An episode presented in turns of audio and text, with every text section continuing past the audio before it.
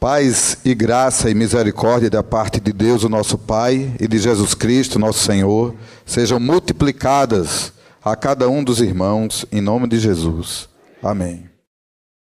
Meus queridos, a gente estava com os adolescentes lá em, na chácara e eu compartilhei com eles um pouco sobre quem é Deus. A primeira ministração foi sobre conhecer a Deus, conheçamos e prossigamos em conhecer a Deus. Depois estudamos um pouco sobre o Pai, o Filho, o Espírito Santo. Estudamos um pouco sobre o propósito eterno, porque o propósito eterno é que sejamos iguais a Deus. Precisamos ser iguais a Deus. Então, conhecer a Deus tem tudo a ver com nossa missão, porque se nós precisamos ser iguais a Ele, a gente precisa conhecê-lo. É, e também nós precisamos amá-lo. E amor e conhecimento andam juntos. Quanto mais o conhecemos, mais o amamos. E quanto mais o conhecemos, nós desejamos conhecer mais. E isso gera mais amor. Amor, conhecimento e conhecimento, amor. E então, nós seguimos estudando um pouco sobre algumas coisas que os evangelhos dizem sobre Deus. Por exemplo, que Deus é espírito e importa que os seus adoradores o adorem em espírito e em verdade. Então nós conversamos um pouco sobre a nossa vida espiritual, porque Deus é espírito. Num mundo tão materialista, que tenta nos dizer, e aos nossos filhos, que nós somos matéria, fruto da matéria, e somos meros objetos, somos igual que o pó da terra. Mas o Todo-Poderoso não nos criou apenas dos elementos do pó da terra. O Todo-Poderoso soprou o Espírito em nós. Nós somos seres espirituais. E ao nascer de novo, o Espírito Santo veio habitar em nosso espírito. Nós somos seres é, eternos no espírito, porque ele habita em nós. Também estudamos sobre o fato de que Deus é amor e importa que nos amemos uns aos outros. A gente ouviu muito a frase lá que diz assim: O Pai me ama o Espírito me ama, Jesus me ama, e é esse amor a fonte do nosso amor. É porque eles nos amam, nós o amamos e nós nos amamos uns aos outros. Também nós estudamos que Deus é Pai e é um Pai amoroso. E porque Deus é Pai, nós precisamos nos aceitar como filhos. Também estudamos que Deus é santo, Deus é temível. E estudamos um pouco sobre o temor de Deus, o temor do Senhor. E também estudamos que Deus é alegre, e a alegria do Senhor é a nossa força. E estudamos um pouco sobre a alegria e tristeza, segundo as Escrituras. E foi muito é, bom para mim estar com aquela turma. Eles estavam muito sedentos, muito abertos. É, muito da inspiração que um pregador tem não vem dos estudos que ele fez e do depósito que ele traz. Muito da inspiração de um pregador vem da sede do povo. Quando o povo não demonstra muita sede, muita abertura, o máximo que sai é o que está escrito. Mas quando o povo está sedento de Deus, aquilo é o mínimo. O Espírito Santo flui de nós e a gente diz coisas às vezes que nunca pensou e a gente tem um ânimo que não trouxe. Eu é, fui então muito abençoado. E hoje de manhã eu tive com alguns pais e nós estudamos um pouco sobre ser pai e ser mãe à luz do Sermão da Montanha. E foi delicioso conversar com aqueles pais que estavam ali sobre é, algumas coisas que o nosso Senhor diz para a gente. Né? Então, já se foram sete ministrações. É, depois eu queria saber onde é o sindicato dos pastores aqui para fazer uma denúncia, porque eu cheguei aqui quinta-feira já vou para a oitava ministração aqui, então eu estou achando que, que eu precisaria. Acho que são os diáconos que recebem essa, essas notificações, né? Depois eu vou, eu vou passar ali. Só que alguns pastores que estiveram na ministração sobre a paternidade de Deus, é, como ela foi ministrada exclusivamente aos adolescentes e a alguns jovens que estavam ali cuidando deles, nós discernimos juntos que seria necessário é, partilhar com toda a igreja sobre esse tema, porque é um tema central no propósito eterno de Deus. A paternidade de Deus e o propósito eterno de Deus tem uma relação muito direta. Porque, como o propósito de Deus é uma família, a paternidade de Deus surge nesse contexto. Quando minha filha mais velha nasceu, ela nasceu como filha, ela, inaugurou a vida dela ali. Mas aquele dia inaugurou algo na minha vida. Até aquele dia eu não era pai. Ela nasceu e imediatamente nasceu um pai. Nasce uma criança, nasce um vô, nasce uma avó no mesmo dia, né? Nasce uma mãe. Minha esposa não era mãe até aquele dia. Naquele dia que Deus criou Adão e Eva com um propósito, o que antecede a criação do homem para cumprir o propósito é um Deus Criador Todo-Poderoso, Senhor do universo. E naquele dia que ele decide criar o projeto Humanidade, ele vira pai. A primeira coisa que Deus providenciou para o seu propósito foi um pai. E ele mesmo assumiu essa função. Deus não criou Adão para Adão ser o pai do propósito eterno. Deus decidiu ser ele pessoalmente o pai do propósito eterno. É uma família de muitos filhos semelhantes a Jesus, para a glória do Deus Pai, mas não é um Deus todo-poderoso que tem algumas coleções de coisas e além de suas constelações e suas criações no reino animal, vegetal, etc., agora ele tem uma coleção de humanos. Não é assim. Neste propósito eterno, o Deus Todo-Poderoso é o Pai. Ele é o fundador da família. Ele é a figura principal da família e nele tudo converge no propósito. E depois, como um bom pai, ele começa a providenciar as coisas. O primeiro filho providenciado também não foi Adão. Um filho foi providenciado para este propósito. E o Verbo eterno, apesar de muitos anos depois da criação ele se fazer carne e habitar entre nós, mas ele se fez filho antes da fundação do mundo. Ele se doa para cumprir este propósito, sujeitando-se ao Pai, tornando-se o servo do Pai, tornando-se o arquiteto que vai fazer as coisas sob a vontade do Pai. O pai decide, delibera, o filho executa. Antes mesmo de tornar-se homem e então assumir uma posição ainda mais central no propósito, ele já se torna o servo de Deus, o primogênito de toda a criação, assim ele é chamado. Não por ter sido ele uma criatura, mas por ter ele sendo, na essência de Deus, alguém que deliberou dar ao pai essa família, tornando-se o filho primogênito, o filho modelo, o filho que inaugura esta família, honrando o pai, doando-se para o pai.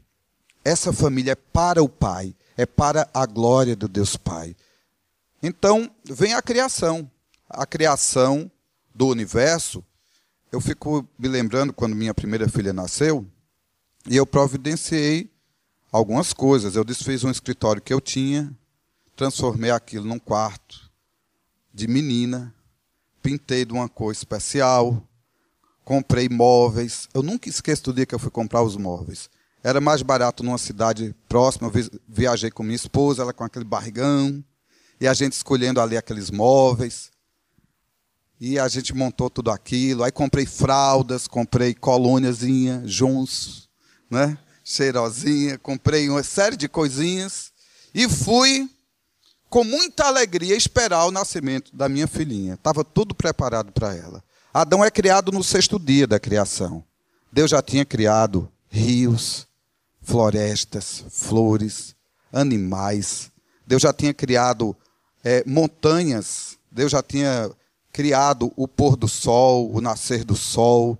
Deus já tinha criado um ambiente da terra que se autorregava. Ele estava fazendo o enxoval. Ele estava fazendo, a gente chama de hábitat, é uma coisa tão técnica, né? eu penso numa coisa mais familiar. Né? O Jardim do Éden era um lugar de aconchego, um lugar de acolhida. Eu imagino que a temperatura dali nem era tão quente como lá onde eu moro. Talvez não fosse tão frio aqui onde vocês vivem, que é preciso tanta. Eu já vesti tanta roupa aqui, nada esquenta, gente, né? Adão e Eva, a Bíblia diz que eles andavam nus. Eu imagino que o clima do jardim do Éden era perfeito. Eles não sentiam nem frio, nem calor, era perfeito. Deus criou sob medida. Tudo naquilo conspirava para a vida.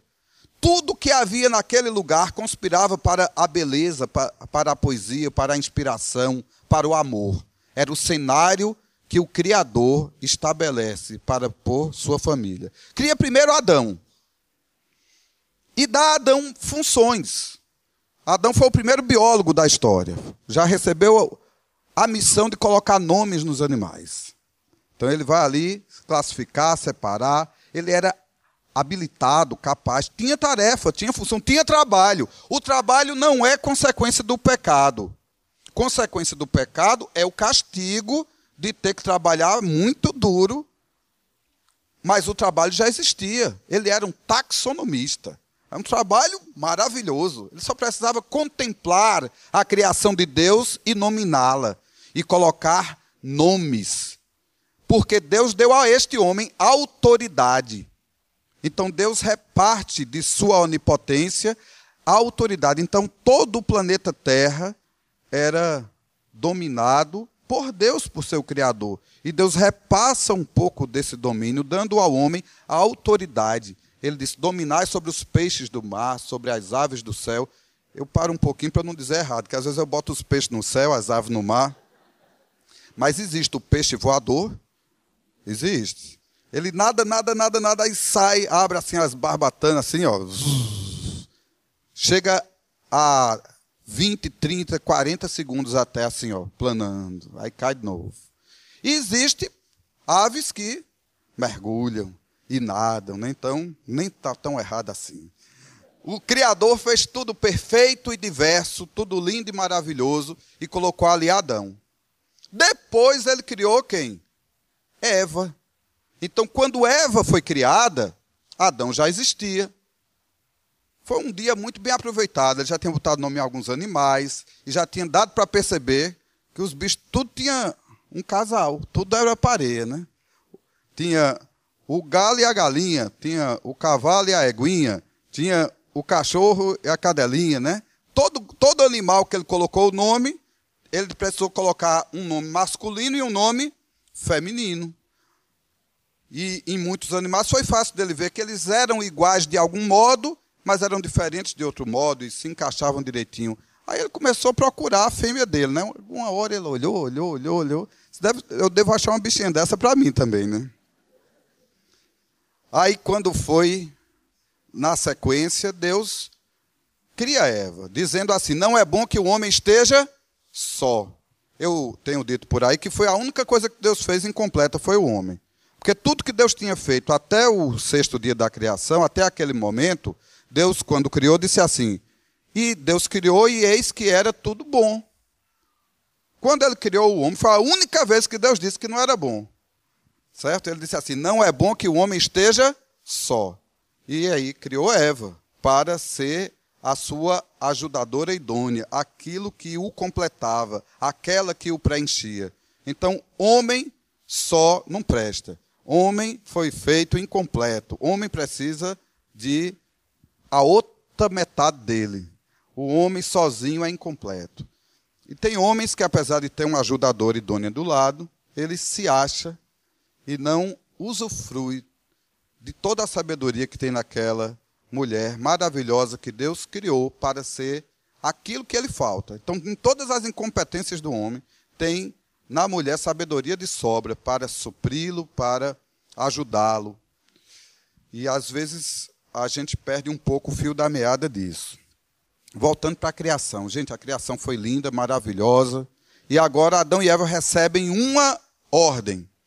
Agora vocês cresçam, multipliquem e encham a terra e sujeitem a terra. A terra seria cheia de uma família, de muitos filhos a imagem e semelhança de Deus. Todo o amor de Deus, toda a bondade de Deus, toda a vida de Deus, toda a alegria de Deus, toda a força de Deus, tudo que há de bom em Deus e que foi transferido para o homem, a terra seria cheinha. Então imagina um monte de neto, bisneto. Quem é avô é muito legal, né? Neto, bisneto, tataraneto, imagine, escancha neto, tudo, tudo netinho, tudo igual a Deus. Imagina, porque o, o vô gosta muito do netinho, mas tem uns netinhos que dá um trabalho, né? Mas imagine que todos os netos, bisnetos, tataranetos, fossem tudo igual a Deus. Que família, uma família de muitos filhos, netos, bisnetos, primos, sobrinhos, tudo semelhantes ao Senhor Jesus. Era esse o projeto. Mas para que a criação fosse efetivamente uma família, não podia ser como Deus criou tudo até então. Quando Deus criou o sol, ele não deu liberdade ao sol para ir para onde quer. O sol está num lugar do universo. E os planetas giram em sua órbita. O planeta Terra não vai para onde quer, na hora que quer, nem a Lua. Está tudo na sua órbita, tudo planejado, projetado. Está tudo decidido já por Deus. Mas Deus não queria uma família que fosse como um robô, que só fizesse as coisas do jeito que estava programada para ser. Deus deu a coisa mais preciosa ao homem. A joia mais preciosa de todo o universo Deus deu ao homem. Aqui eu vou abrir aspas, que isso é uma teoria minha, eu nunca nem li isso, nem acho que ninguém deve concordar comigo. Mas eu digo que Deus é soberano e onipotente e faz o que quer. E sabe o que ele quis? No dia que ele criou Adão e Eva e deu a Eva a, o arbítrio, a possibilidade, Deus pegou a onipotência dele e colocou assim de lado. Ó. Disse: Eu renuncio um pouco da minha onipotência e da minha soberania. Eu vou abrir um hiato. Eu vou abrir, vou, vou dar um pause aqui na minha soberania.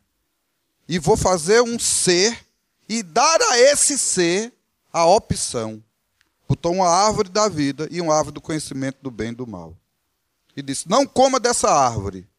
No dia que você comer dela, você morre. O onipotente podia ter colocado um anjo, podia ter não criado a árvore. Adão poderia nunca ter tido a opção. Deus poderia ter criado só a árvore da vida eterna. E ter dito: você vai se multiplicar, vai comer essa planta aqui todo dia.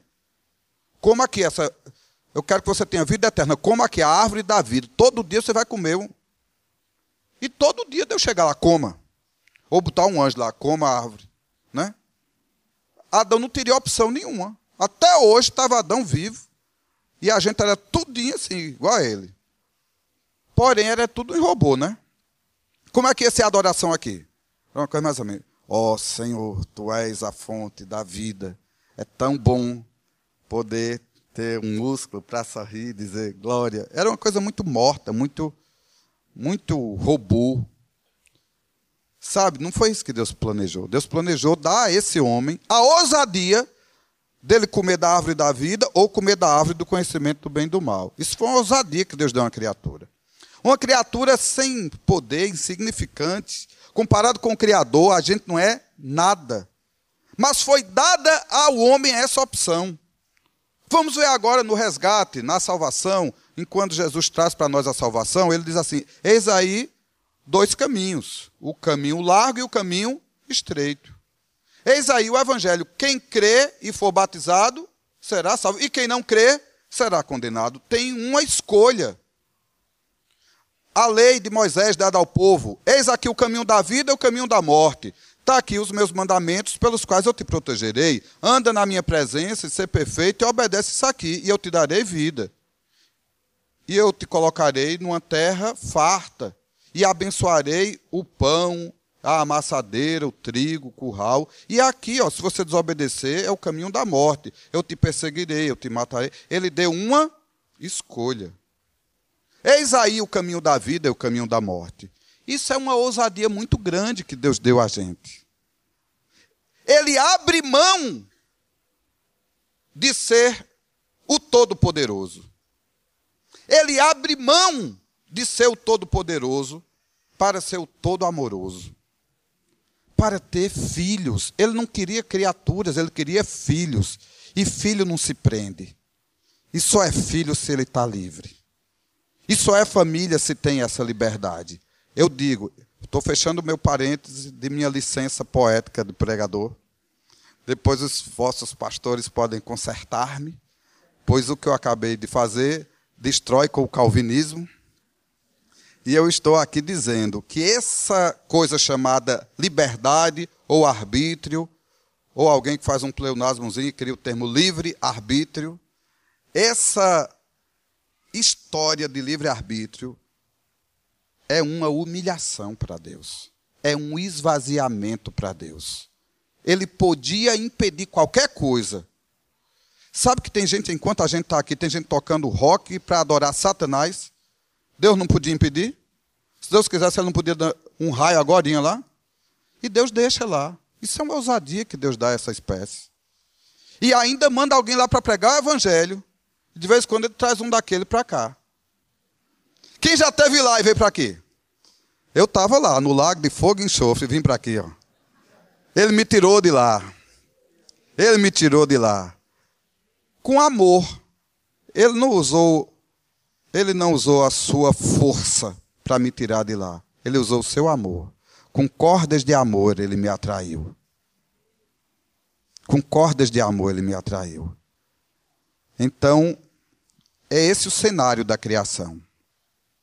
Aí Adão e Eva comem da árvore do conhecimento do bem e do mal, expulsos do jardim do Éden, enche a terra de uma família de muitos filhos iguais a eles caídos.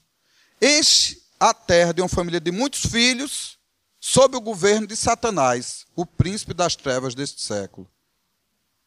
Mas Deus não desistiu dessa história e mandou Jesus. O Verbo se fez carne e habitou entre nós. E em Jesus nós vimos a Deus exatamente como Deus é e ao homem exatamente como o homem devia ser. Jesus veio para ser o segundo Adão.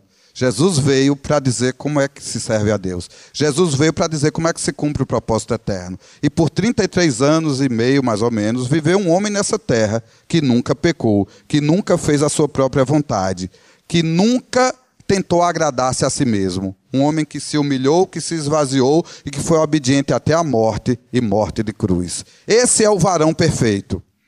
E ao ressuscitar, ele tornou-se a causa de eterna salvação para aqueles que que se convertem. E ao ressuscitar, ele se tornou o espírito vivificante. E ao ressuscitar, ele tornou-se um potente remédio para a doença da humanidade. E agora aqueles que nele crê nascem de novo e têm a vida eterna. Aqueles que são batizados nele, mergulhados nele, são revestidos dele e herdam agora o direito de comer da árvore da vida, que vai estar no meio da cidade de Nova Jerusalém.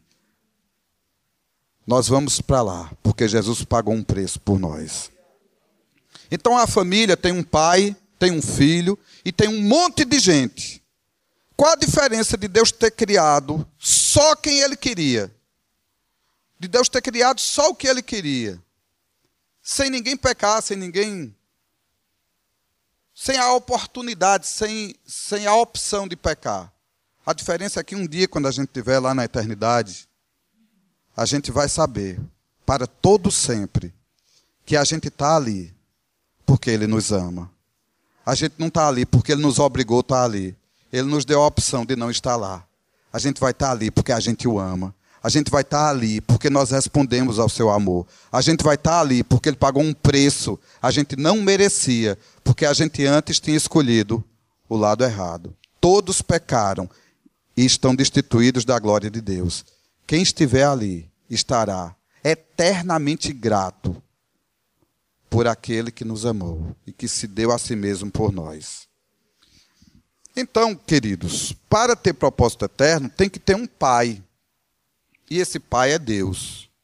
Mas aí, Deus colocou na terra uma referência, uma unidade onde esse propósito é vivido, que foi a família. Então Deus podia ter criado a espécie humana igual ele criou minhoca. Minhoca não tem minhoca macho nem minhoca fêmea. Duas minhocas se encontram, se enrolam na outra e as duas saem grávidas. A solitária não precisa de casal de par, não. A solitária é um verme que se autofecunda. Aí libera os ovos, milhares e milhares e milhares de ovos. As plantas, muitas plantas se autofecundam, não precisa de um, de um casal de planta. Uma planta sozinha produz um fruto já fecundado. Mas tem planta que tem casal também. Tem o pé de mamão macho e o pé de mamão fêmea. Só dá fruto o pé de mamão fêmea. Framboesa também é assim. Até planta tem casal. A espécie humana, Deus fez um casal, um homem e uma mulher. E fez o homem diferente da mulher. E fez o homem para representar Deus. Então, olha o que Jesus diz. Jesus deve ter dito aos apóstolos, foi os apóstolos que escreveram. Paulo diz assim: ó, é, o marido deve amar a esposa como Cristo amou a igreja. E a igreja é referenciada na mulher, porque ele diz: e a esposa deve honrar, respeitar, obedecer ao marido como ao Senhor. Então, é mais ou menos assim, gente. Alguém acabou de se converter e quer entender de propósito eterno. Sabe qual é o lugar para ela entender propósito eterno? Não é isso aqui, não. Esse lugar não é adequado para ninguém entender propósito eterno. Ele pode ouvir uma palestra sobre propósito eterno. Ninguém aprende propósito eterno ouvindo palestra. Propósito eterno, ela tem que conhecer quem é Deus ela tem que conhecer a vida da igreja. Sabe onde é que isso, onde é que tem isso? É na casa das pessoas. Sabe o que tem na casa das pessoas? Um marido que é igual a Cristo. Quer conhecer o amor de Cristo? Vai andar com o marido. O marido ama, o marido respeita, o marido ouve, o marido perdoa. O marido é igual a Cristo. Quer conhecer Cristo? Vá na casa desse marido aqui, ó. E aquele que não tiver um modelo para dar, se arrependa e se transforma um marido semelhante a Cristo, porque é assim que é o propósito eterno de Deus. Para isso Cristo veio, para transformar o marido egoísta, egocêntrico, autoritário ou covarde, omisso, num marido que representa o Pai na terra. Quer conhecer o Pai? Olhe para Jesus. Quer conhecer Jesus? Olhe para o marido. O pai, numa casa, é um modelo de Deus. Isso é propósito eterno. Quer saber como é a igreja? Olhe para a esposa. A esposa é modelo para a igreja. Quer saber o que é adoração? Veja como a esposa trata o marido. Quer aprender a honrar a Deus? É só olhar do jeito que a, que a mulher honra o marido. É a maior aula de adoração. Imagine o marido chegar em casa, a mulher, meu amor, preparei uma coisinha para você. Aí pega um violãozinho e começa. Meu amor, estou com fome. Não, meu amor, mas eu estou aqui lhe servindo. Né? Meu amor, eu estou com fome, meu amor. Gente, não se serve a Deus cantando coisinha para Ele, não. Se serve a Deus fazendo a vontade dele. A glória de Deus não é ficar cantando glória, glória, glória, glória, glória. Não. A glória de Deus é quando a vontade de Deus é feita aqui na terra como é feita no céu. Como é que você aprende isso? Olhando para a vida de uma esposa. O marido pensa, ela faz. O marido diz, está feito. A esposa é assim. Quem é novato na igreja pode frequentar a casa desse povo aqui, ó. Que é tudo assim. A esposa que não for assim, se arrependa e vai ser igual ao modelo que Deus criou. É simples assim. É, eu sei que eu estou sendo meio irônico. Mas é simples assim, não é simples. Às vezes a gente é que inventa coisas diferentes. Às vezes a gente é que resiste. Mas é simples assim. Aí imagine um filho que nasce numa casa assim.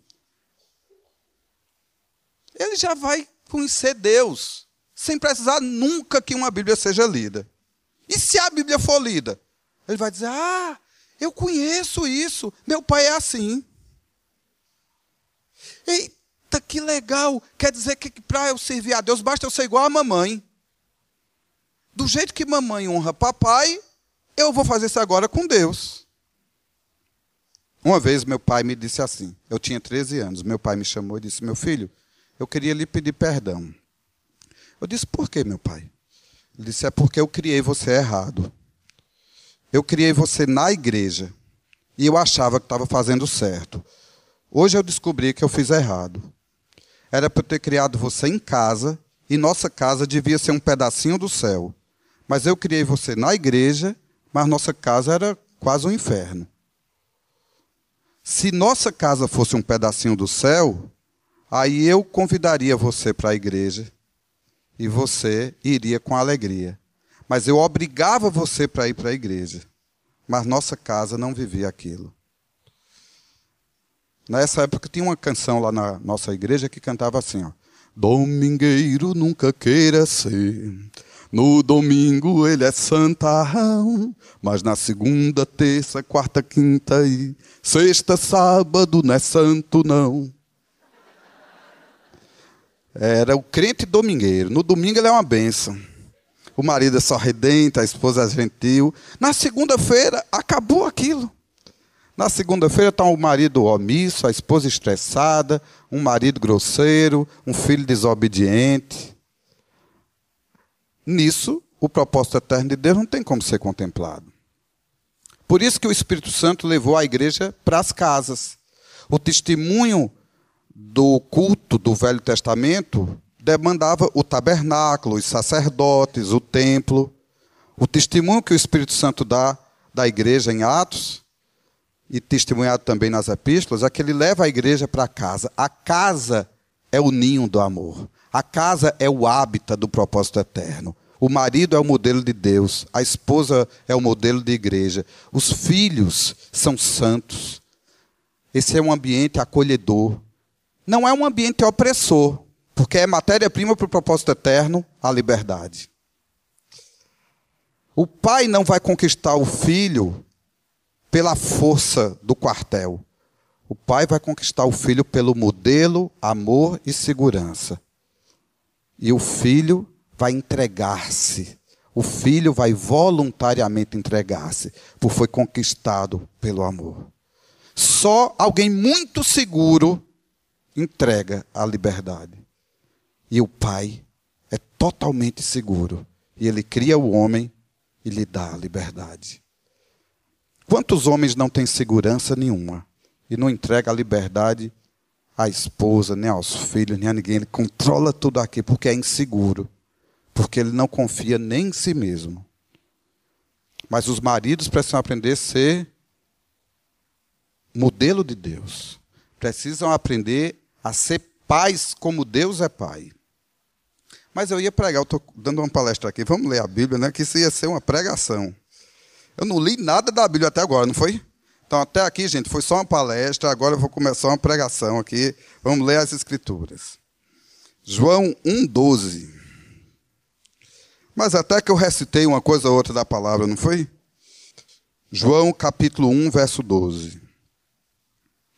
Mas a todos quantos o receberam, deu-lhes o poder de serem feitos filhos de Deus, a saber, aos que creem no seu nome. Esse foi um dos versículos mais falados lá no retiro. Ele estava impresso assim. Mas a todos quantos o receberam, deu-lhes o poder de serem feitos filhos de Deus. Então, gente, o Evangelho vem para isso, para nos dar o poder de sermos feitos filhos de Deus. Isso tudo que eu falei aqui, nessa perspectiva que falei, é impossível para o homem natural. É impossível para qualquer homem, para qualquer mulher ser igual que eu falei. Mas existe um poder para nos fazer filhos de Deus. Existe um poder disponível para nos tornarmos semelhantes a Deus, nos tornarmos filhos amados de Deus. Esse poder é o sangue precioso de Jesus Cristo, a vida de Cristo em nós, o Espírito Santo que nos foi dado. E a gente vai expressar na terra o, o caráter de Deus. E a gente vai ser igual a Deus. Esse é o propósito eterno. Uma família de muitos filhos semelhantes a Jesus para a glória de Deus Pai e na dependência do Espírito Santo. Se eu perguntar para vocês assim, qual é o propósito eterno de Deus? O que é que vocês me respondem? Todo mundo, vai. Quem sabe? Qual é o propósito eterno de Deus? Agora eu queria que você acrescentasse só esse pedacinho, na dependência do Espírito Santo, tá? Qual é o propósito eterno de Deus? Só tem família se tiver o Espírito Santo, porque é Ele que nos faz filhos. É Ele que nos une. Só tem muitos filhos se a gente evangelizar e der fruto. E como é que a gente pode fazer isso? Mas recebereis poder ao descer sobre vós o Espírito Santo. E sereis. E aí vai ter muito filho. De... Muitos filhos depende do Espírito Santo. O ser unido demanda, por exemplo, amor. E Romanos 5,5 diz que o amor foi derramado em nossos corações pelo Espírito que nos foi dado. Ser filho de Deus demanda, Romanos 8, diz que o Espírito clama em nós. É pelo Espírito que dizemos, Abba, Pai. Só existe filiação com Deus pelo Espírito Santo. Só existe família pelo Espírito Santo. E a semelhança com Jesus? Eu só serei semelhante a Jesus se eu expressar o caráter de Jesus. São os frutos do Espírito Santo. Eu vou aprender a ser manso, humilde, amoroso, longânimo, manifestando os frutos do Espírito. E eu só farei a obra de Jesus como Jesus fez, pelos dons do Espírito Santo. Eu só vou curar, expulsar demônio, eu só vou ter palavra de sabedoria, de conhecimento e autoridade pelo Espírito Santo. Todos os detalhes do propósito eterno estão na dependência da ação do Espírito Santo. Seremos uma família, seremos muitos filhos, seremos semelhantes a Jesus, para a glória de Deus Pai, na dependência do Espírito Santo. O Espírito Santo vai dar ao Pai essa família. Vai formar essa família à semelhança de Jesus. É uma obra dele. Nós dependemos dele. E esse poder nós recebemos.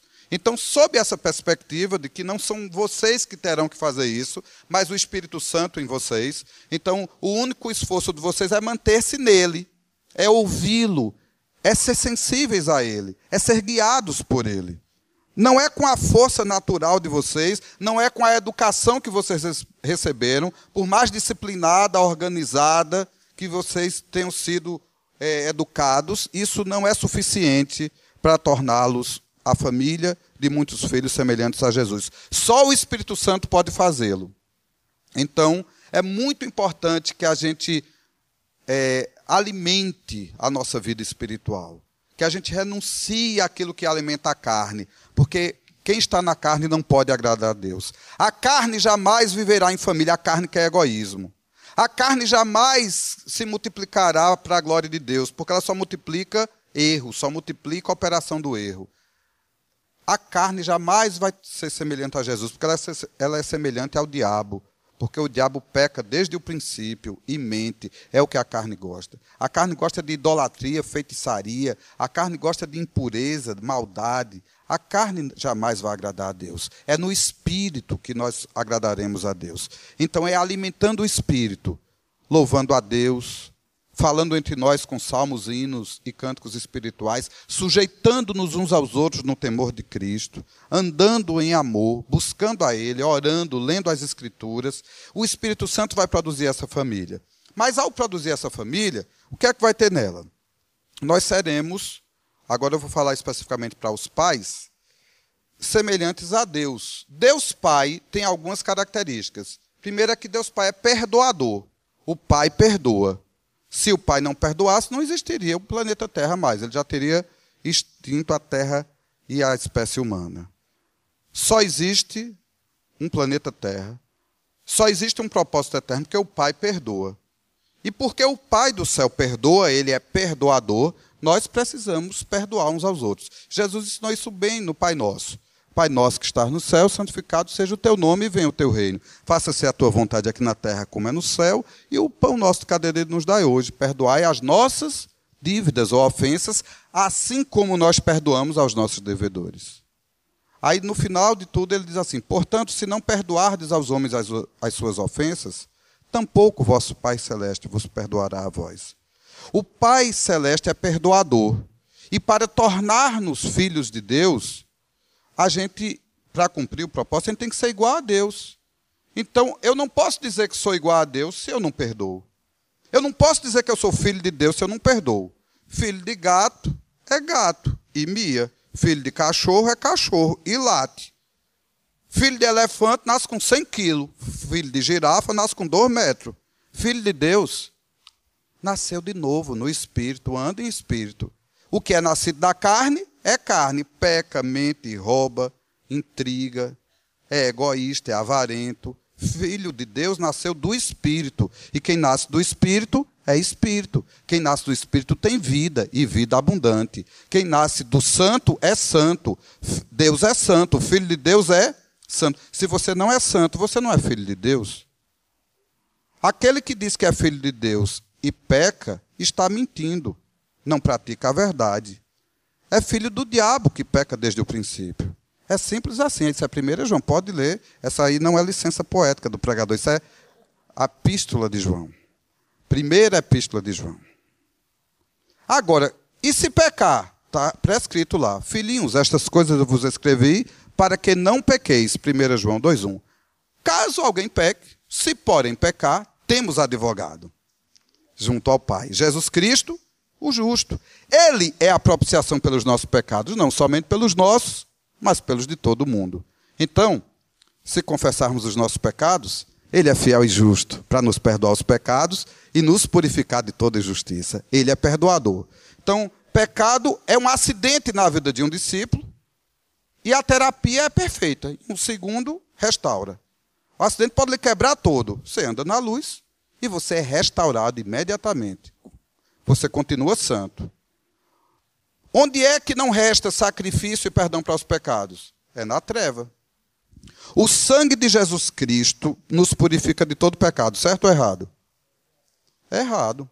O sangue de Jesus Cristo só nos purifica de todo pecado se andarmos na luz. Então a equação que dá a purificação dos pecados é sangue de Jesus Cristo mais luz. Sangue de Jesus Cristo existe, é eficiente e está à disposição. Mas nas trevas ele age? O sangue de Jesus só age na luz. O sangue de Cristo já foi derramado e está à disposição de todos. Mas se permanecermos nas trevas, não sabemos para onde vamos. Mas se andarmos na luz, como Ele na luz está, mantemos comunhão uns com os outros. E o sangue de Jesus Cristo, seu Filho, nos purifica de todo pecado. É simples assim. É simples assim. Uma vida de santidade para a glória de Deus. E um dos elementos da santidade é ser perdoador, como o pai é perdoador. Tem pais e mães que não perdoam nunca. A conta do filho é impagável. O filho já pediu perdão, já foi restaurado. Mas toda hora o pai e a mãe lembram o que ele fez. Isso é muito errado. Isso não expressa Deus na casa. Quando alguém confessa os seus pecados a Deus, Deus nunca olha lá do céu e diz assim, de novo, porque a Bíblia diz que ele lançou os nossos pecados no mar. Dele jamais ele se lembrará. Tem gente que exagerou tanto que diz que é o mar do esquecimento. Um dia eu procurei tanto na Bíblia que eu fiquei com um calo nos dedos e não tem um mar do esquecimento. Né? Ele está dizendo que é nas profundezas do mar. Mas um dia eu tive uma visão desse mar. Tinha um outdoor bem grande do lado dizendo assim: é proibido pescar. O único que pesca ali é o acusador. E ele fica acusando as pessoas. Mas aquilo que foi confessado foi perdoado. Pecado confessado com arrependimento é pecado perdoado. Você não tem o direito de acusar seu filho e sua esposa pelo pecado que ela confessou arrependida. Você fazendo isso, você está sendo igual ao acusador e não ao Pai eterno. É simples assim. É simples assim. Aí quando você diz de novo, eu digo assim, quando eu era professor, eu achava uma coisa muito injusta. É que o aluno tirou dois Aí o professor passou uma prova de recuperação. Aí o aluno estudou, estudou, estudou, estudou, estudou, estudou, estudou, tirou oito. Aí o professor fazia o quê? Somava oito mais dois, dez, dividido por dois, cinco. Qual era a nota que o menino ficava? Cinco. Mas isso é muito errado. O menino não tem nota 5. O menino tem nota 2 no tempo que ele era ruim, preguiçoso. E o menino se arrependeu, estudou, se esforçou e agora tirou 8. Qual é a nota do menino? Oito. É, não, aí você está exagerando. Aí não é nem a misericórdia, aí é a hyper grace. aí é o seguinte, ó, o tempo de incredulidade não está sendo levado em conta. O tempo do pecado não está sendo levado em conta. Ele foi perdoado e agora lhe foi dada a chance de começar de novo. Então, foi restaurado? É oito. Então, seu filho podia ter sido uma pessoa muito relapsa. Mas ele foi para o retiro de adolescente, se arrependeu. Né? Dê uma chance a ele. E profetize sobre ele o que ele é e não o que ele foi. E quando o pai não é perdoador, sabe o que é que o pai faz? O pai chega para o filho e diz: Você é rebelde, você não tem jeito, você. Aí começa a dizer adjetivos desqualificando, gerando uma identidade. Isso não expressa Deus. Sabe o que Jesus fez com os discípulos dele? Jesus uma vez chegou para os discípulos e disse: Eu sou a luz do mundo. Joia, Jesus é a luz do mundo. Aí ele chegou para Pedro, Tiago, João, recém andavam com ele. Aqui para nós, aqueles caras ainda não era nada. Mas Jesus chamou eles e disse assim: Vocês são a luz do mundo. Isso foi gerado pela fé, por profecia. Jesus olhava além. Jesus dizia: Vocês vão fazer as obras que eu faço e outras maiores. Pai, aprenda a profetizar para o seu filho.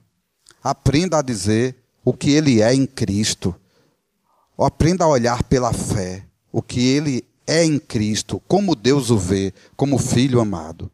Danny Baker, lá da Argentina, contou que ele às vezes brigava com alguém, com um irmão. Aí Glória Baker contava para o pai, quando o pai chegava, né? Dani, para o escritório. Aí Danny Baker ia, chega ia murcho, né? Chegava lá, Baker sentava na cadeira dele, olhava no olho de Dani e dizia: Meu filho, você é um profeta. Você é um homem de Deus. Deus vai lhe usar muito nessa terra. Meu filho, você é uma bênção. Meu filho, suas mãos vão curar. E haja dizer coisa boa, adjetiva. E o menino ficava todo desconfortável, né? Disse que foi que manda e contou a papai.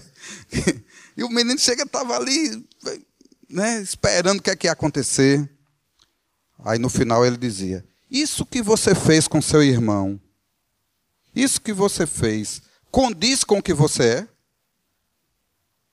Aí o filho dizia: Não. É por isso que eu vou corrigir você. Porque você fez algo que não condiz com o que você é. Você não é isso que você fez. E você vai ser corrigido e perdoado. E vai voltar a ser o que você é. Você é uma bênção. Você é amável. Você é alegre. Você divide. Você perdoa. Você é igual a Jesus. Você é meu filho amado. Imagine que tem pai que fica só profetizando desgraça, só dizendo o que não presta. E as palavras têm muito poder para formar a identidade. Então, pais, sejam perdoadores. Expressem o caráter de Deus na sua casa como perdoador. Mas tem um outro detalhe sobre isso, sobre se o pai é perdoador e eu sou filho, quem pecou fui eu. Quem me perdoou foi o meu pai. Então eu devo me sentir perdoado. Você sabe que tem muita gente que não consegue se perdoar. Talvez por ter sido criado num ambiente muito perfeccionista, não consegue se perdoar. Você precisa se perdoar. Se Deus te perdoou, você tem que se perdoar. Você pode se perdoar. Tem gente que não consegue se relacionar com Deus como pai, porque viveu num ambiente tão agressivo na sua infância, na sua adolescência, um pai omisso, um pai ausente ou um pai opressor, e a pessoa até gosta de Jesus, só canta mais as canções que falam de Jesus, ele naturalmente está cantando canções que adoram a Jesus, e Jesus é digno de toda honra e glória, como foi lido aqui no início do louvor. Digno é o cordeiro de receber toda honra, mas o pai também é digno. O versículo posterior diz: digno seja, não, não, não lembro a palavra inicial, mas diz assim: aquele que está sentado no trono e ao cordeiro pertencem a salvação e o poder e a riqueza, a sabedoria. Então, não é só ao cordeiro, é ao que está sentado no trono e ao cordeiro. O Pai é digno de todo louvor também. E tem muita gente que não consegue orar ao Pai, louvar o Pai, descansar nos braços do Pai, porque tem bloqueios. E aqui é uma responsabilidade para o Pai o seu filho, qualquer filho que vocês tenham, é adotivo. O verdadeiro pai dos espíritos é o Senhor. E ele deixou esse filho sob seus cuidados. E um dia ele vai requerer de volta. E como você vai entregar esse filho a Deus? Traumatizado, frustrado, inseguro, desconfiado. Seu filho vai confiar em Deus porque aprendeu a confiar em você? Deus será fonte de segurança e rocha eterna como é baseado no seu testemunho. Muito da relação de alguém com o Deus Pai é afetada positiva ou negativamente pela relação que um filho tem com o pai. Um pai precisa ser forte. Um pai precisa ser firme. Um pai precisa ser amável. Um pai precisa ser confiável. Um pai precisa ser seguro. Aqui eu queria falar para as mulheres. Mulheres, muito do que o marido é, ele o é porque você o ajudou ele a ser. Você é a ajudadora dele. Como é que seu marido está? Você está achando que ele está bem? Você está de parabéns. Você o ajudou a ser assim. Mas você acha que seu marido está mal? Parabéns, você ajudou ele a estar assim. A mulher é corresponsável pela paternidade do marido. Vou dar um exemplo que eu dei hoje lá para os pais. Quem tem o governo da casa? O marido ou a esposa? O governo da casa, quem tem? O marido ou a esposa? O marido. Quem é que tem que decidir as coisas? A quem Deus vai cobrar as decisões da casa? Deus vai puxar as orelhas de quem se der errado? Do marido. Quem pecou primeiro, Adão ou Eva? Eva. Mas Deus foi cobrar de quem? E Deus responsabilizou quem pelo pecado ter entrado no mundo? Adão, lá em Romanos diz: Por um homem entrou o pecado no mundo. O marido é sempre o culpado. Não precisa ter de, é, assim, discussão sobre de quem é a culpa, não. A culpa é sempre do marido. Biblicamente estabelecido. Porque até as culpas da mulher é culpa do marido.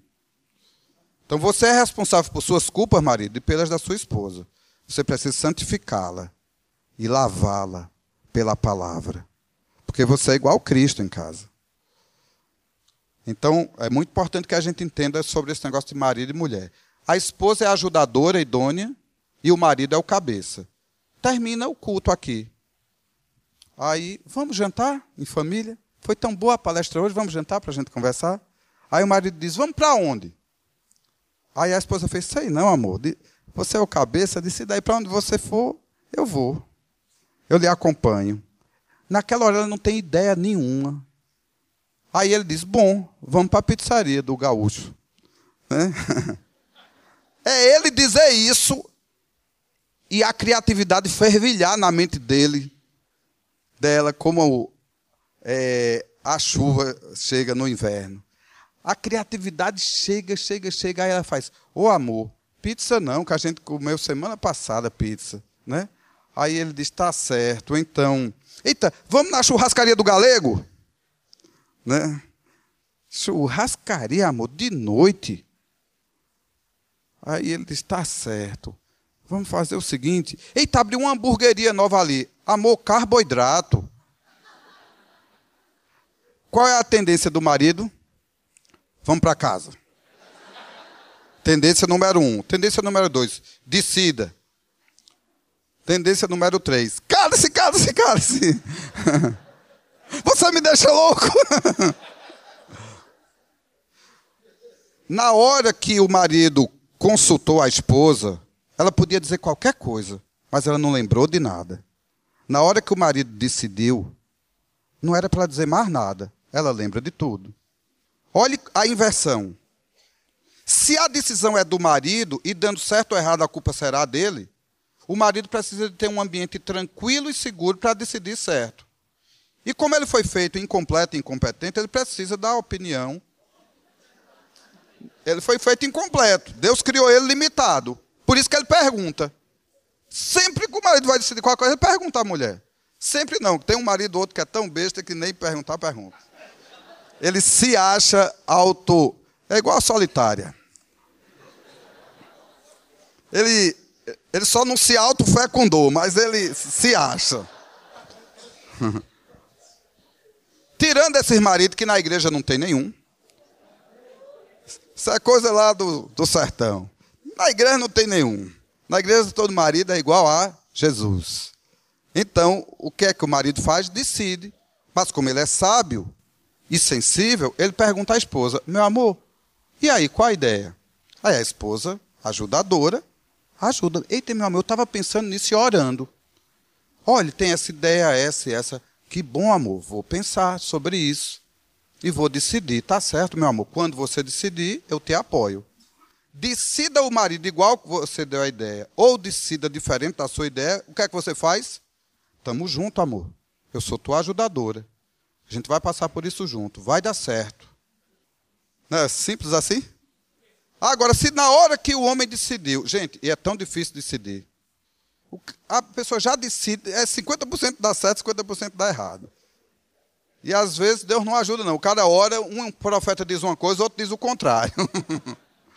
o cara pede conselho a um pastor, ele diz uma coisa, pede conselho a outro pastor, ele diz o contrário, né? Aí ele vai na família, pede conselho a um irmão, um irmão diz uma coisa, o outro irmão diz o contrário. 50%, 50%, né? Aí a opinião dele é uma, a da esposa é outra. Mas quem tem que decidir é quem? Ele. E às vezes Deus deixa assim mesmo. É meio a meio, decida.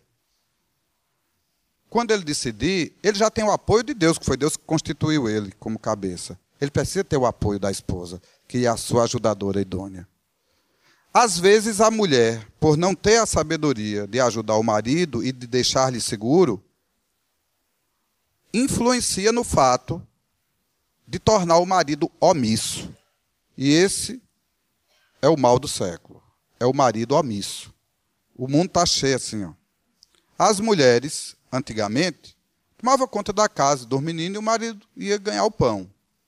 Desde o tempo que ele arava a terra, ou ia caçar, ou pescar, até mais modernamente com as profissões modernas. Aí a sociedade mudou e as mulheres começaram a trabalhar e umas ganham mais dinheiro que o homem. Só que o homem não assumiu as funções que a mulher tinha antes, não. Então a mulher tem a quinta jornada de trabalho, né?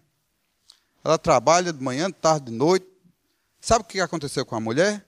A sociedade, a mídia, o filme, a palestra, o satanás e o sistema político dizem que a mulher foi empoderada.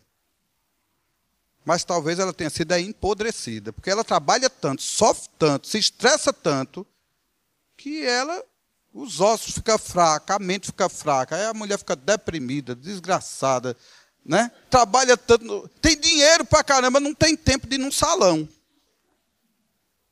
A mulher está estressada, confusa, e o marido omisso. Enquanto a mulher está fazendo essas coisas, tudo, o cara está na televisão ali, ó, trocando de canal, né? Sai com os amigos, bate papo. Cada dia que passa, as mulheres assumem mais funções e os homens assumem menos funções e menos responsabilidade. É muito comum numa família um menino chegar, pai, deixa eu fazer isso. Aí o pai faz, pergunta à tua mãe. Mas sabe por que o pai disse isso? Que às vezes o pai disse, vá, meu filho. Aí a mãe chega, amor. Às vezes, quase tudo que ele tomou a iniciativa de dizer foi criticado. Aí ele desiste. Ficou omisso. Às vezes não é nem culpa dessa esposa, é culpa já do pai e da mãe dele, de gerações anteriores. Ele já cresceu anulado. Para piorar nos dias modernos, até o jeito de ser, porque eu, eu quando eu era jovem, eu fui vestir umas roupas meio estranhas, eu dançava break, umas coisas, uns cabelos estranhos, umas coisas esquisitas.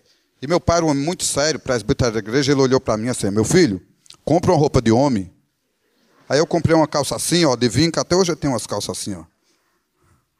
É, meu, meus queridos, hoje em dia estão vendendo no setor de roupa masculina uma roupa que ou é de mulher ou daquele outro tipo de espécie, é Homo sapiens boiolensis, né? É um, um tipo de criatura esquisita. Uns cabelos, antigamente tinha cabelo de homem, cabelo de mulher. Agora tem esse cabelo híbrido, médio, estranho, né? Não, pastor, o senhor é preconceituoso. Mas não é não, gente. É umas criaturas que não tem jeito nem de homem, nem de mulher, nem de nada. É um povo estranho, esvaziado de masculinidade. Se não fosse pouco, o diabo modernamente inventou uma coisa. Barba, historicamente, é um símbolo de masculinidade. Não deverias ter dito aleluia agora, porque tu não sabes o que vou dizer. Eu não vou nem dizer mais. Eu vou dizer porque eu também tenho barba. Mas modernamente, eu já ouvi. Você sabe a, isca que, que jogou. Olha só. Modernamente, o diabo é tão ruim que ele criou a barba gay. É uma barba, mas é uma barba estranha. É uma barba efeminada, é uma barba que não atrai mulher, é uma barba que atrai os outros homens. E de vez em quando você encontra no meio da rua dois homens barbados de mão dada. É uma coisa muito estranha.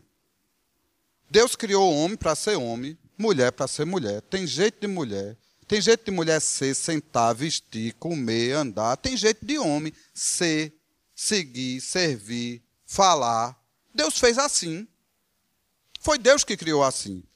E o mundo moderno faz de tudo para bagunçar isso. Sabe qual é a ideia de Satanás? Destruir a figura do pai. Porque Deus é pai. Porque Deus é pai. É por isso que o diabo inventou esse negócio de boiolagem. Porque o homem que vai para esse outro lado, ele nunca vai poder ser igual a Deus. Exceto se ele nascer de novo, se converter e tomar vergonha na cara e assumir o papel que Deus deu para ele. Ser verdadeiro, forte, honesto, trabalhador, seguro, responsável, amável, perdoador, igual Deus é.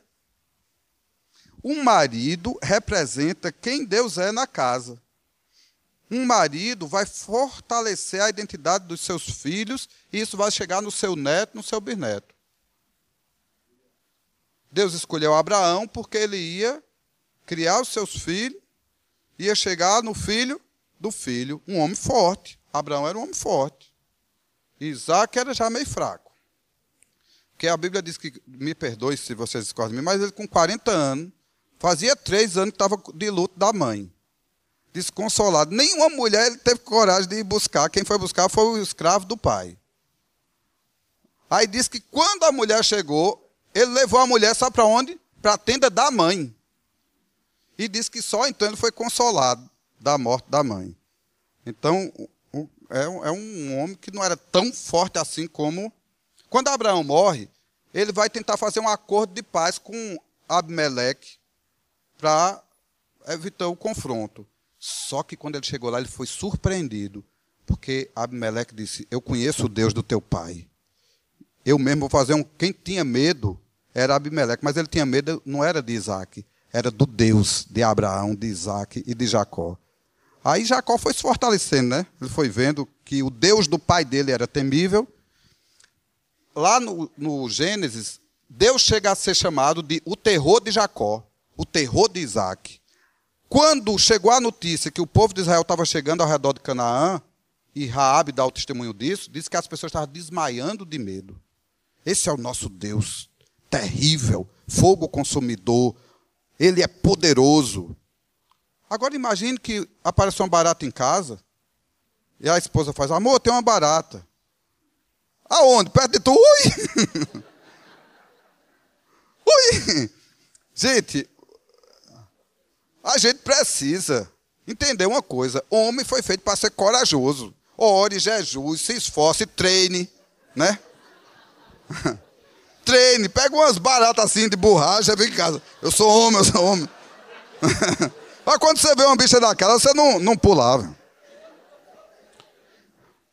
Tem, tem uma inversão de valores tão grande que eu fui numa igreja, muito grande assim, e a pastora estava pregando. Só que ela não era mais nem apóstola, ela, era, ela não era pastora, ela virou apóstola. Ela estava expulsando os demônios da cidade, do país. Não ia sobrar demônio, mas nenhum para Universal, se, se tivesse dado certo. Sai, sai, sai. A mulher com autoridade gritando e o marido na porta de suspensório, uma barriguinha assim, ó, de suspensório, recebendo as pessoas. Aí me apresentaram a ele, ele fez: "Eu sou o marido da pastora". E, ele era pastor e era e ela era apóstola. Aí eu fiquei pensando, meu Deus, que inversão de valores. Como é que alguém vai conhecer o propósito eterno de Deus numa família dessa? A mulher é que manda no marido, é a apóstola dele. Cheguei a ser ridículo às vezes, mas imagine uma vigília, os homens todos sentados assim e tal, e uma mulher assim, ó, no meio da vigília. Só que lá, marchando, tem uma mulher que marcha assim, de olho fechado, não sei o quê, não sei o quê, não sei o quê. Aí entrou um novato na igreja. Rapaz entra na igreja, aquela mulher vira para o lado dele e faz bola de fogo. Aí joga para ele, né? Bola de fogo é uma representação de poder em vigília, né? Quando aquele novo não sabia de nada né, nesse ambiente assim, quando a mulher virou para ele e disse: bola de fogo, ele foi, uh! deu um pulo dali, meu amigo. É, eu estou pintando um quadro. Eu estou pintando um quadro. Talvez essas coisas não aconteçam aqui pelo Rio Grande do Sul, mas lá na nossa terra, nós temos sido muito repreendidos pelo Senhor. E vivemos numa geração perversa e incrédula, e os costumes de Deus têm sido pervertidos, e os homens estão esvaziados, homens fracos, homens inseguros, e as mulheres estão empoderadas, as mulheres estão cheias de responsabilidade, de cargo, de função, de dinheiro, tudo estressada, doente, é, irada, deprimida, estragada. A mulher é para ser igual à igreja, ó quieta, feliz, tranquila, abençoada, perdoada, renovada.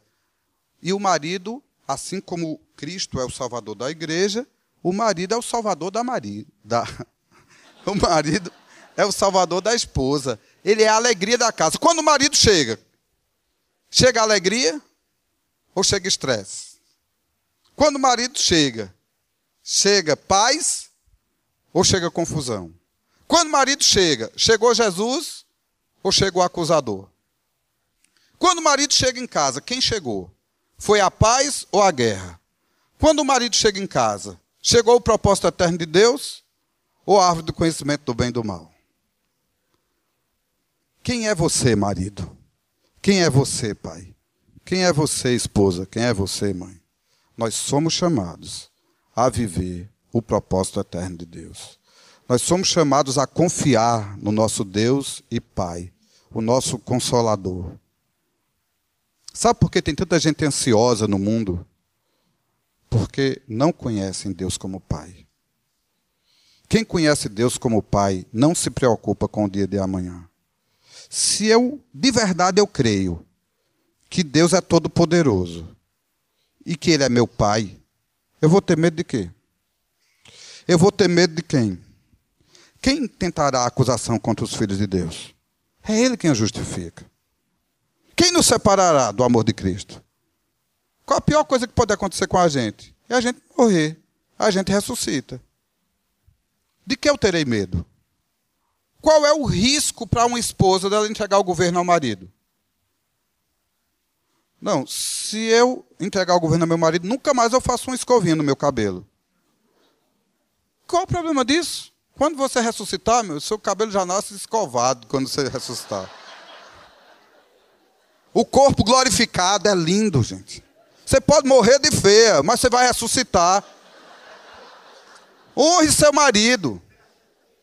Respeite seu marido. O custo é muito pequeno. Às vezes a gente se apega com as coisas. Tem filho se acabando porque não tem mãe. O pai já não tinha. E a mãe trabalha tanto fora que não tem tempo para o filho. Filho sem pai, sem mãe. Mas não falta traficante, mas não falta gay assediando, mas não falta bandido, não falta ideologia de gênero, não falta ateu. Mas falta pai e mãe. O que é que você perde se você largar seu trabalho? Ah, eu dois carros, vou ficar com um. Pode andar a pé, meu amor. É melhor do que seu filho na Cracolândia.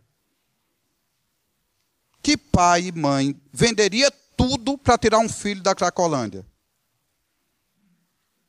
Mas não tem coragem de largar o trabalho enquanto o filho ainda tem ouvidos para ouvir. Filho é assim, ó. Ele tem uma janela de tempo em que é eficiente a sua fala. Se você perdeu esse tempo, nunca mais ele vai lhe ouvir. Vale a pena um carro, uma casa, uma viagem, ir para Bariloche, ir para Nova York, para mandar o filho para Disney? Não vale a pena. Por isso que a Bíblia diz que bem-aventurados os pobres e ai dos ricos. Porque quem ama as coisas mais do que as pessoas não sabe quem é Deus. Não sabe quem é Deus.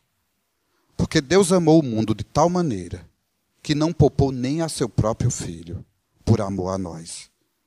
Se você ama qualquer coisa, seu emprego, sua fama, sua razão, sua lógica, mais do que aquilo que Deus lhe deu para viver, você não conhece Deus. Por favor, não diga que é discípulo. Por favor, não diga que conhece a Deus. Quem conhece a Deus ama a Deus. Quem conhece a Deus vive para Deus. Meus irmãos, eu queria dizer para vocês assim: eu juro que eu queria fazer uma pregação mais amorosa, mais, mais carinhosa, mas, mas eu não estou conseguindo, não. Não sei o que é está acontecendo por aqui.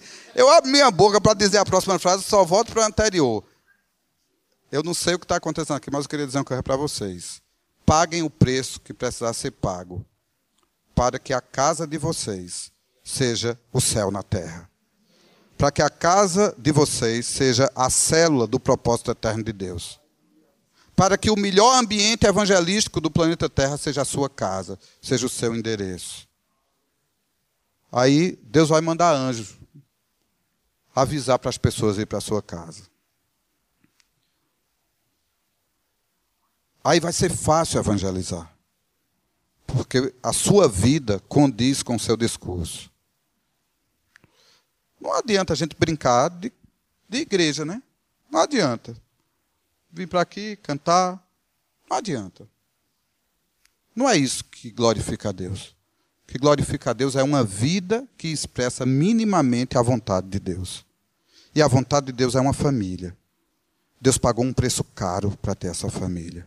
Deus abriu mão de sua onipotência. Uma vez um ateu disse assim: Deus pode fazer qualquer coisa? O crente disse: Pode. Então Deus pode fazer uma pedra muito grande, muito grande, grande, muito pesada? Se Deus quiser, pode. Mas essa pedra ela poderia ser tão pesada, tão pesada, tão pesada que nem ele podia transportá-la. Aí o crente com sua cabeça, aí ele disse: Se eu disser que Deus pode fazer uma pedra dessa, ele não vai poder levantar. Se eu disser que Deus não pode criar essa pedra, ele não pode criar a pedra. Então, não existe como Deus ser todo poderoso. O crente coçou, coçou, coçou a cabeça. Aí respirou e orou. Aí disse: Vou responder a sua pergunta.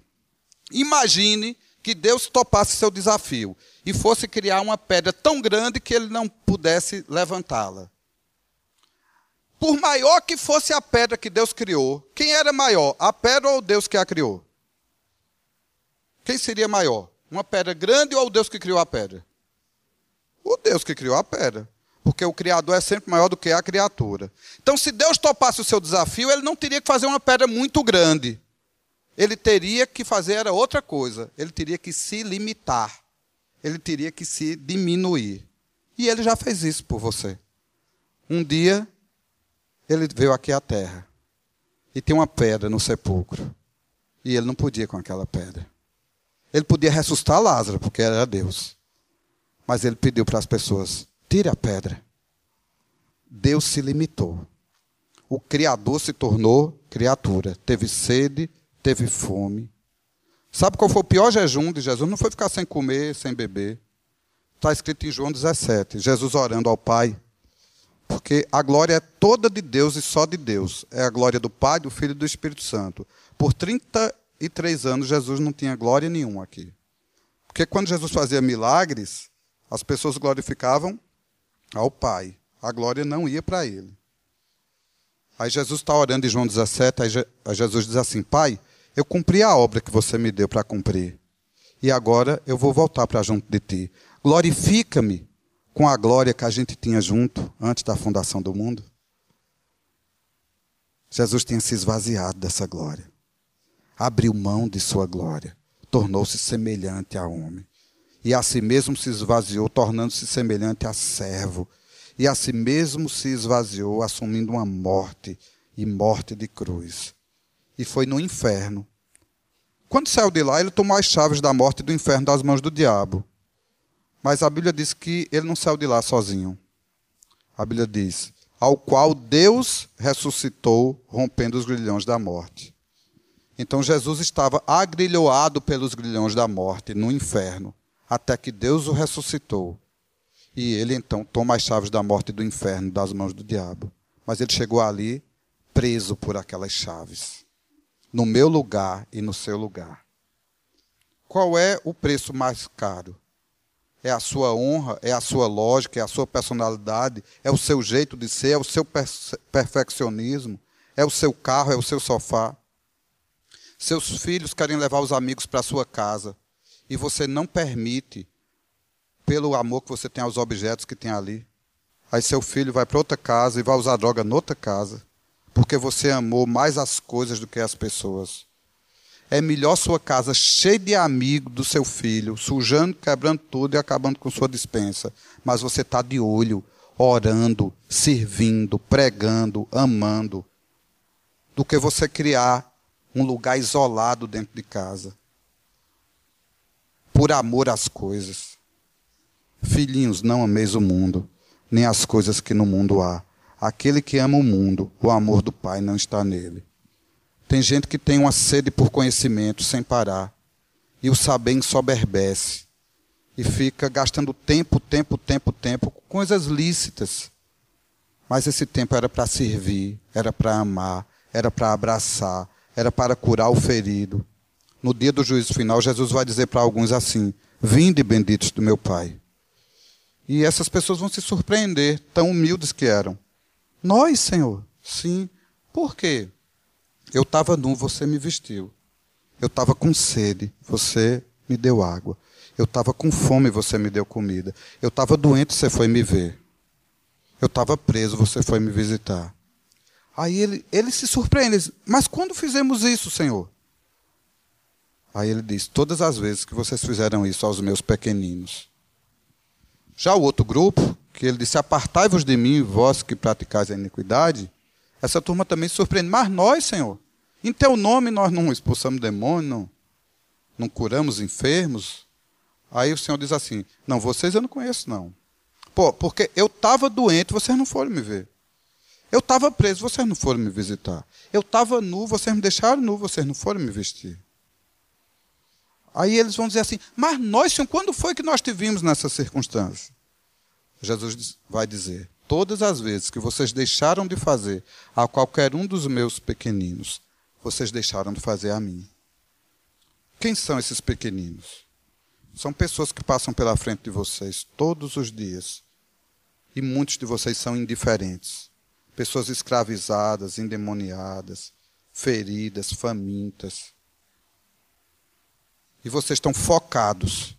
Estudo, trabalho, riqueza, até atividades religiosas. Lembra que o samaritano o sacerdote e o levita passaram pela mesma cena. Os dois primeiros viram, mas cada um tinha atividades religiosas para fazer. Hoje é meu dia de ministrar louvor, não posso parar.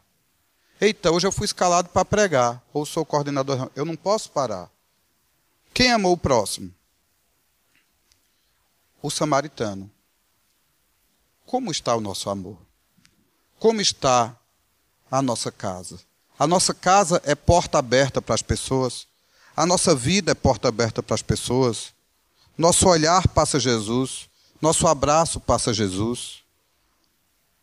O que estamos formando em nossa casa? Eu queria que você baixasse sua cabeça, fechasse o seu olho. Eu rogo a Ti, Senhor. Eu rogo que o Senhor derrame pelo Espírito Santo convicção de coisas que precisam ser mudadas para que o propósito eterno de Deus seja cumprido. Eu creio que é na dependência única e exclusiva do Espírito Santo que teu propósito será cumprido. E para hoje, eu clamo que venha convicção de pecado. Tem pessoas aqui que precisam renunciar coisas muito sérias. Tem pessoas aqui que precisam renunciar coisas lícitas e tem pessoas aqui que precisam renunciar coisas ilícitas.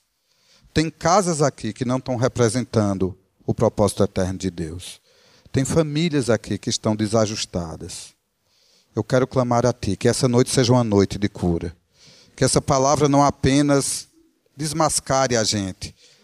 O Senhor não age conosco para nos envergonhar. O Senhor nos revela para nos curar. O Senhor nos traz à luz, não para nos repreender, mas para dizer que o Senhor espera mais de nós, que o Senhor conta com mais de nós, porque o Senhor nos criou para ser sal da terra, luz do mundo, filhos amados. Revela a tua identidade em cada coração, Senhor. Revela a cada marido o teu propósito na vida deles. Em nome de Jesus. Amém.